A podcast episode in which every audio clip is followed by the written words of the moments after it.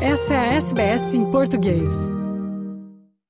É, Fernando e ouvintes da SBS, eram 5 da tarde de domingo no Brasil, a hora de fecho das urnas, 8 da noite em Portugal, e todos os principais canais de rádio e de televisão em Portugal entraram em especial eleições no Brasil, num non-stop, como se fossem eleições eh, portuguesas. Mais de 4 horas de emissão em direto em todas as rádios e televisões.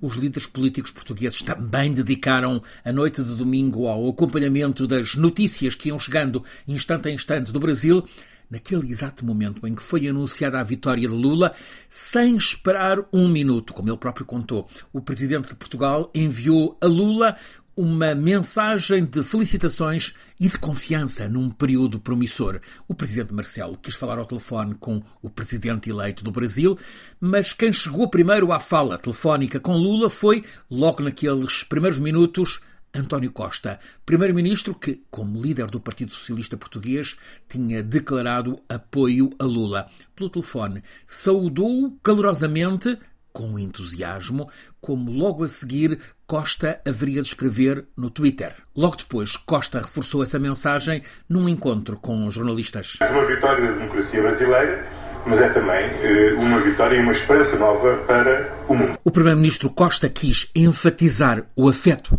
Todos nós temos muitas saudades do Brasil e esta é uma nova oportunidade para nos reaproximarmos neste ano em que assinalamos os 200 anos da independência do Brasil. O presidente Marcelo, entretanto, também falou ao telefone uh, com Lula, sublinharia esse telefonema no site da Presidência da República Portuguesa e logo ao amanhecer quis enfatizar como o processo eleitoral brasileiro tinha decorrido conforme a norma. A comunidade internacional tem a certeza de que a mesma lisura, o mesmo espírito democrático que caracterizou o processo eleitoral até agora, irá caracterizar de forma natural, habitual, o processo até ao fim. Ficou evidente que as principais figuras institucionais portuguesas, tal como as de praticamente todo o mundo, quiseram deixar claro que reconheciam de forma inquestionável o resultado das eleições presidenciais no Brasil.